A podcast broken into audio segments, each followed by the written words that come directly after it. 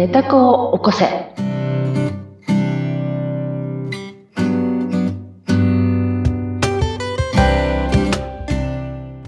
皆様こんにちは、ひでかです。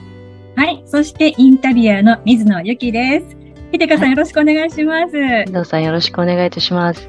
さて、いよいよスタートしましたね。ひでかさんの新番組ですけれども、番組のタイトルを教えてください。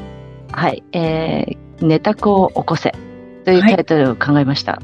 ネタ子を起こせ。えーこの番組のタイトル表記も、ネタ子のところが、はいカタカナになってるんですよ。ネタ子というのが。はい。とてもあのユニークなタイトルなので、またこの番組タイトル、それから番組の内容については、後ほどゆっくりとお伺いするとしまして、えーまずはリスナーの皆様に、えー、ひでかさんご自身のことを教えていただけますか？はい、ありがとうございます。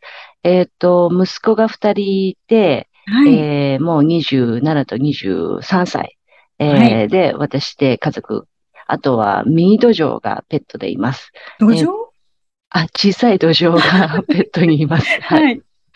それで、えっ、と、このお話をしようしたいなと思ったのは、うんあの、仕事絡みでですね、はいあ。の、お金の仕事をしてるんですけれども、はい。えー皆さんお金が欲しいなってすごく思われていて、まあ私もそうなんですけれども、でもお金がいっぱいあるからといって、そのお金持ちの方たちを見ていてですね、あ、の、皆さんが病すごくその幸せであるかって言ったらそうでもないなっていうことにいろいろ気づかされたわけです。はい。気づかされているわけです。ね、うん。仕事上で。うんまあ揉め事が起きたりとか、うんうん、まあ家族仲があんまり良くないとかですね。まあいろいろ、えー皆さんもご想像できるかなと思うんですけど、うん。でそれってなんでなんだろうというようなことをですね、今更ながら感じ始めまして。ええ。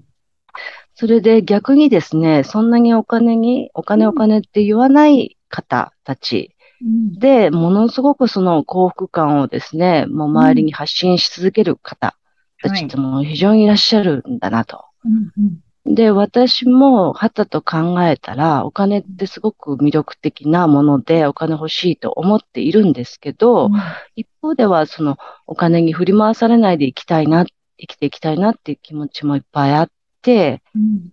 この自分の頭の中を整理したいなって思い出したのが、まあ、きっかけといえばきっかけだったんですけど、はい。その、いろいろ、私も、まあ、人生経験と、まあ、いろんな勉強もえ始めてうん気がついたことが一つあって、ええそうだと。お金の大きさと幸福感って連動しないのって昔から知ってたなって。うんうん。たくさんのお金を持ってる人がね、うんえーイコール幸福で満たされているわけでもないということを知ってたのに、うんなのになぜ私はお金を追い求めているのだろうか。うん。うん。ってすごく疑問になったわけです。はい。で、自分を一生懸命考えたら、あ、お金じゃなくて、ただ幸せになりたいだけだったんじゃないの、私と。うん。お金はまあ手段なんだけれども、はい。本当の本当は、すごい幸せに、自分で自分のことを幸せにできれば、ものすごい幸福感って上がるんだよねっていうことにやっと気がついて、まあ、その人体実験をですね、日々、うんえーやるようになって、うん確信を今しているわけです。はい。ということは、今、まさにこの気づきを実践中とはいいうこ。となんですね。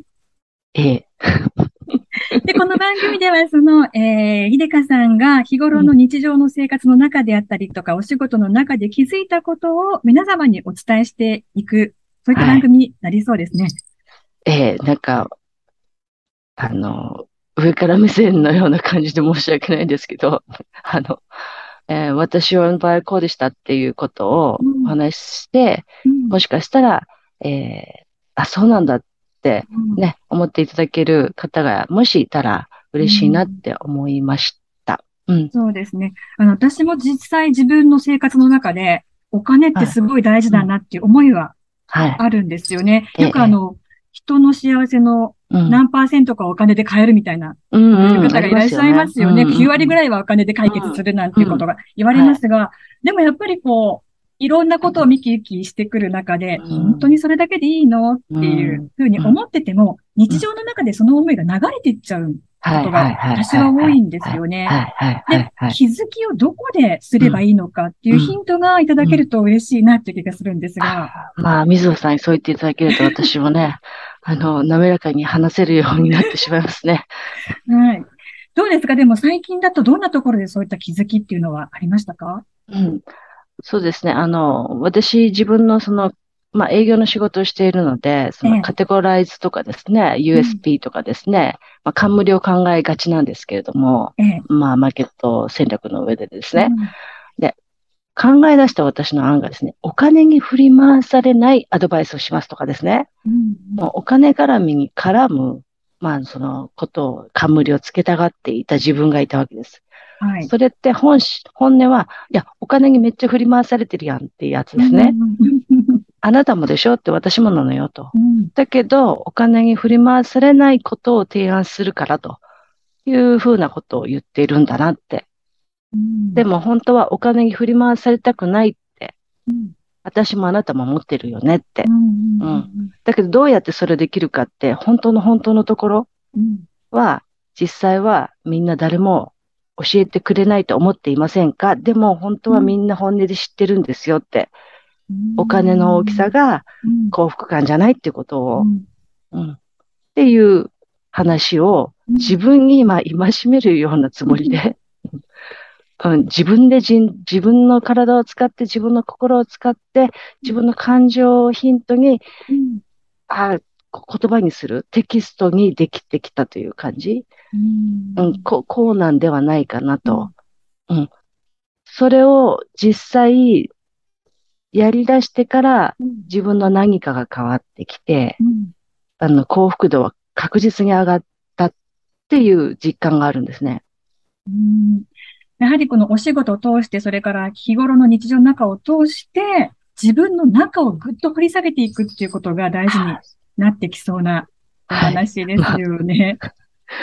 掘り下げられてるかはわからないけれども、はい、で、この ネタ子を起こせというタイトルだったんですけれども、このネタ子というのはどういったことになるんですか、ああの、まあ、自分の本当の音っていう意味で私は考えてるんですけど、本音。自分の本当の、うん、音。音、うん、はい。それで本当の音で本音って言うんですけど、私、あの、音楽をやっているので、その趣味でね、やってるので、音っっていうのって、うん、同じ楽器を使っても弾き手によって全然音って音色違うんですよね。えー、うん。それって心の問題も同じだなと思っていて、うん、同じ現象が起きてもその人それぞれ全然感じ方違って、うん、言葉が全然違ってくるんですよね。えー、うん。それって、その人の本当の音が出てるんだけれど、うん。だけど、その本当の音がそのままストレートに出てればいいんだけれど、うん、人間って気を使うし、うまくコミュニケーション取らなきゃいけないと思うし、はい、こんなことしちゃいけないってしつけられてるし、ものすごく歪んで発信してるんですよね、多分。うん、だから本当の音じゃないので、こう出してるんですよ。言葉に乗せてる気がします。はい、うん。だけど、本当の音を出せば、うん、あの、本当の音っていうのは自分をまあ掘り下げてきたり、まあ寝てる自分をこう起こしてあげるっていう意味で使ってるんですけど、うん、そしたら自分がすごく楽になるし、うん、実はそれってみんなも楽になっていくっていう、周りにいる人たちも、本当にその本当のことをそのまんまなので、楽になるっていうのが、まあ私の人体実験の、私だけの結果なんですね。うん 私しかまだ人体実験の結果をもらってないので、あれですが、皆さんも人体実験してほしいなと思います。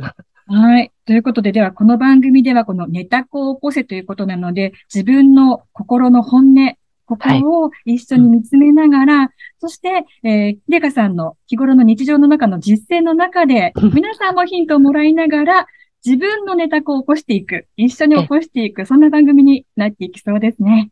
あ、はい、ありがとうございます。はい、私も自分の中のネタを一緒に起こしていきたいと。いやいや、皆さん、そう言っていただければ、すごく嬉しいです。はい。はい、じゃあ、秀香さん、え今回はここまでとなりますが、また次回からもっとね、秀香さんご自身のことも聞きたいですし、それから日頃の気づきについても聞いていきたいと思います。はい。ぜひ、リスナーの皆様にもたくさんのね、気づきをいただきながら進めていけたらと思います。はい。